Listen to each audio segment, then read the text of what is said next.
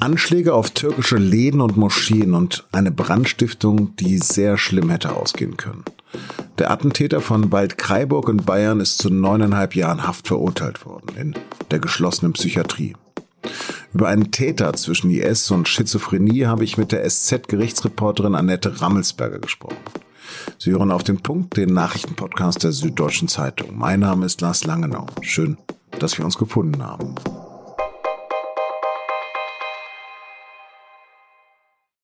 Der nächtliche Brandanschlag von Waldkraiburg erinnert zunächst an die schrecklichen Morde von Mölln im Jahre 1992, bei dem drei Menschen starben, und an Solingen, wo ein Jahr später fünf Menschen ebenfalls im Feuer ums Leben kamen.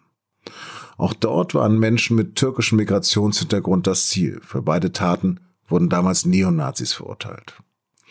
Doch diesmal war der Täter ein ganz anderer. Ein heute 27-Jähriger hat vor zwei Jahren in der Kleinstadt zwischen München und Passau Angst und Schrecken verbreitet. Einer, der selbst einen türkischen Migrationshintergrund hat und doch fanatischen Hass auf Türken hatte.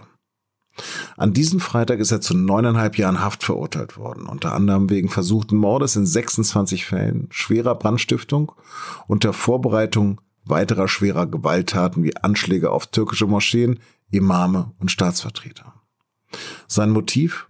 Bewunderung für den islamischen Staat, fanatischer Salafismus, Hass auf Türken im Allgemeinen und den Staatsislam von Erdogan, wie er ihn nannte, im Speziellen. Sein kruder Plan, die türkischstämmige Gemeinde in Deutschland zu gewalttätigen Handlungen aufzustacheln und bürgerkriegsähnliche Zustände herbeizuführen. Nach Angaben des Gerichts war er schizophren, eine Krankheit, ohne die nach Überzeugung der Richter seine Taten nicht denkbar waren. Ebenso wenig denkbar wie ohne seine islamistisch-dschihadistische Ideologie.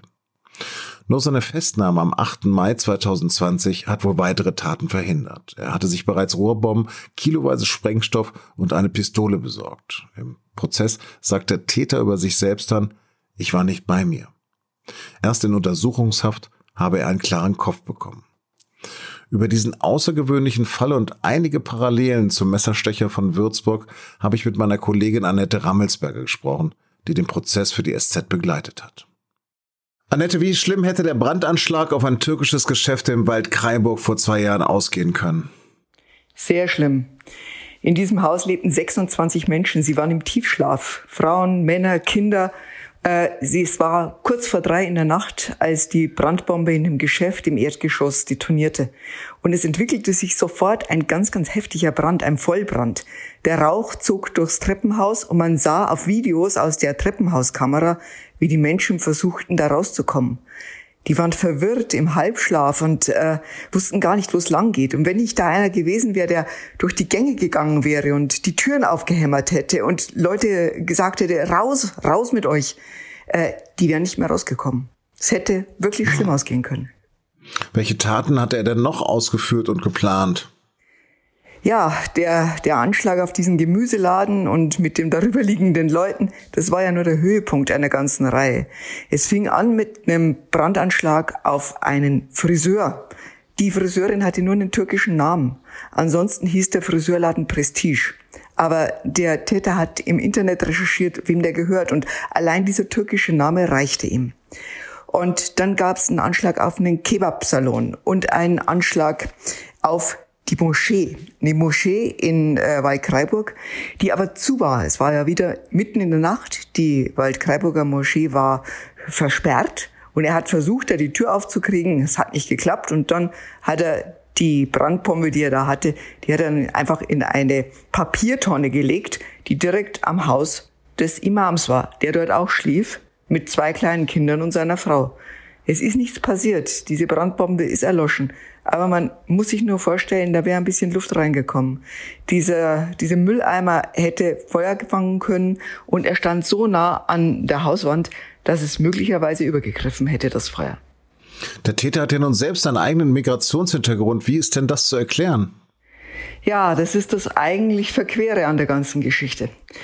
Der Mann ist äh, der Sohn einer türkischen Familie und in Deutschland geboren, in Altötting, im Marienwallfahrtsort Altötting. Er ist in Bayern aufgewachsen. Er hat eigentlich ein ganz normales Leben geführt.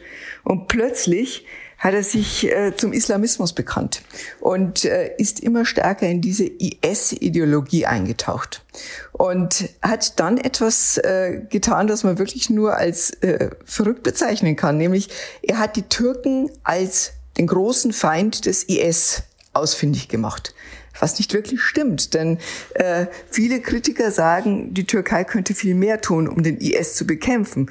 Und äh, gerade die Kurden sagen, äh, sie hätten sehr, sehr viel mehr Unterstützung im Kampf gegen den IS gebraucht.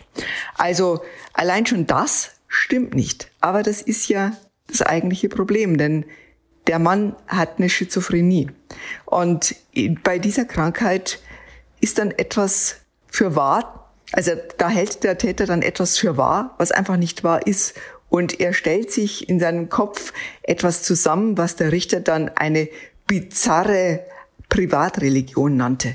Also etwas, was nicht wirklich zusammenpasst, aber bei ihm einfach logisch war. Aber wie konnte er denn nun wirklich zu so einem glühenden IS-Anhänger werden? Ja, da war er ungefähr 17, 18, als er plötzlich IS-Videos entdeckte für sich. Diese Mordvideos, wo sie da durch die Wüste fahren und Ungläubigen den Kopf abschneiden. Und er fand das spannend und äh, er hat auch vor Gericht mal gesagt, na ja, mit den anderen Seiten des Islam hat er sich nicht so beschäftigt, aber das mit dem Kämpfen und dem Töten schon. Und er wurde dann überzeugter Anhänger. Er fand, dass äh, Ungläubigen äh, der Tod zu Recht zusteht und er wollte sich da beteiligen. Er hat dann auch mal versucht, äh, zum ERS zu gelangen. Er hat äh, äh, Kontakt aufgenommen zu Imamen, zu Langbärtigen, sagte er, äh, weil er die für ganz besonders rechtsgläubig hielt. Und äh, die haben aber nicht den Weg gezeigt zum IS und dann hat er gedacht, dann muss er eben zu Hause in Bayern etwas unternehmen. Hm. Du hast es ja gerade erwähnt, das Gericht hat den Täter als psychisch krank bezeichnet. Kommt er jetzt in die Haft oder in die geschlossene Psychiatrie? Er kommt in die geschlossene Psychiatrie. Er ist jetzt fast ein ganzes Jahr in Untersuchungshaft gesessen, aber als der psychiatrische Sachverständige im März sein Gutachten abgab und ganz eindeutig von einer Schizophrenie sprach, da hat ihn das Gericht bereits in die geschlossene Psychiatrie eingewiesen. Und dort wird er auch bleiben. Sehr lang. Denn äh, die neuneinhalb Jahre, die das, das Gericht ausgesprochen hat, die werden auf jeden Fall nicht nach ein paar Jahren dann zur Bewährung ausgesetzt. Es könnte gut sein, dass er sicher die Hälfte, vielleicht sogar zwei Drittel dort absitzen muss. Und das wäre auch nicht das Schlechteste.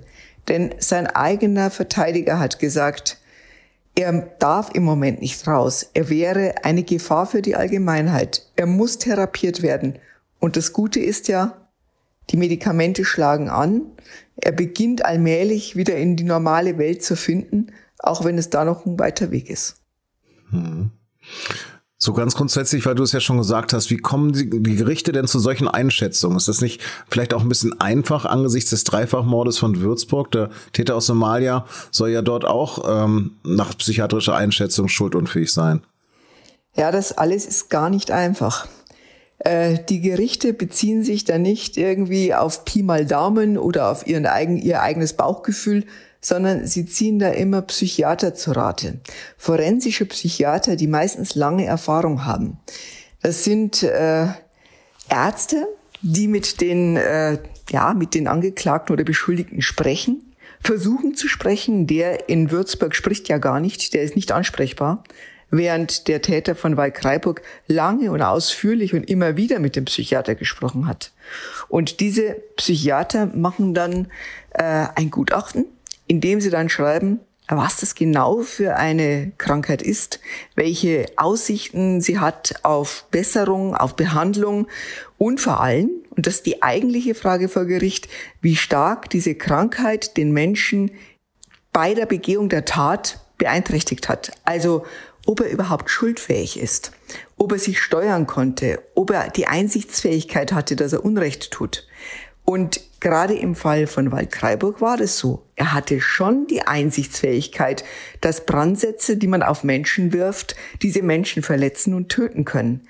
Aber er konnte sich nicht mehr wirklich steuern, sagt das Gericht und auch die Psychiatrie.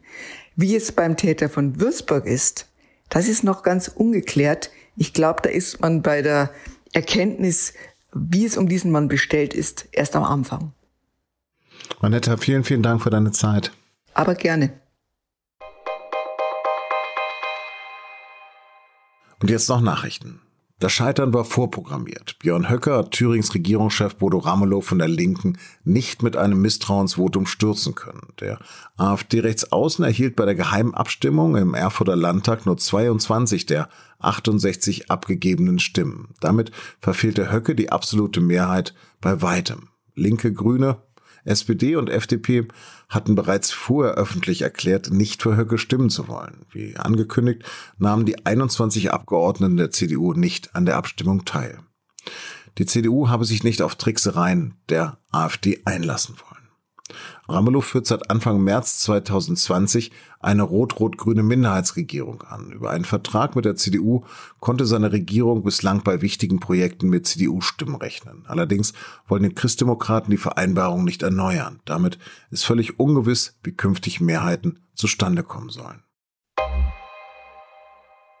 Am Freitag um 13.05 Uhr unserer Zeit sind die Olympischen Sommerspiele mit einer bombastischen Sound and Light Show im Olympischen Stadion von Tokio gestartet. Grace! Grace! Gidisha! Wegen Corona allerdings vor weniger als 1000 mitwirkenden Sportlern, Journalisten und VIPs, darunter Kaiser Naruhito und IOC-Präsident Thomas Bach. Bleibt die Frage, wer holt die ersten deutschen Medaillen? Die deutschen Fußballer haben bereits am Donnerstag gegen Brasilien 2 zu 4 verloren. All das und noch viel mehr können Sie auf sz.de die kommenden Wochen aktuell verfolgen.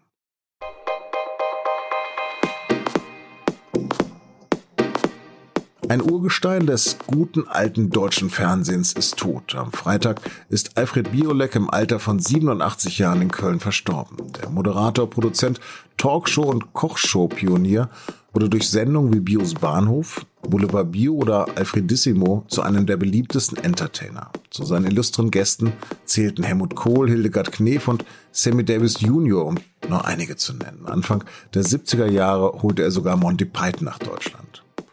2006 nahm er dann nach der Veröffentlichung seiner Biografie Abschied vom Fernsehen. Bekannt war er als Genießer, aber auch als ein Mensch, der sich ziemlich schnell in Rage reden konnte, wie hier auch in einem Interview mit Tick Online. Ich will über mein Privatleben und über mein Leben nicht reden. Ich habe von mir so viel an die Öffentlichkeit gegeben. Punkt. Mehr will ich nicht erzählen. In unserem Nachruf in der SZ am Wochenende erfahren Sie dann aber doch noch einige neue Dinge oder Sachen, die Sie sicher vergessen haben. Viel Spaß bei der Lektüre. Das war auf dem Punkt. Redaktionsschluss war 16 Uhr. Vielen Dank fürs Zuhören und heute wünsche ich Ihnen mal einen schönen Abend auf Griechisch wegen Olympia und so. Kalovradi.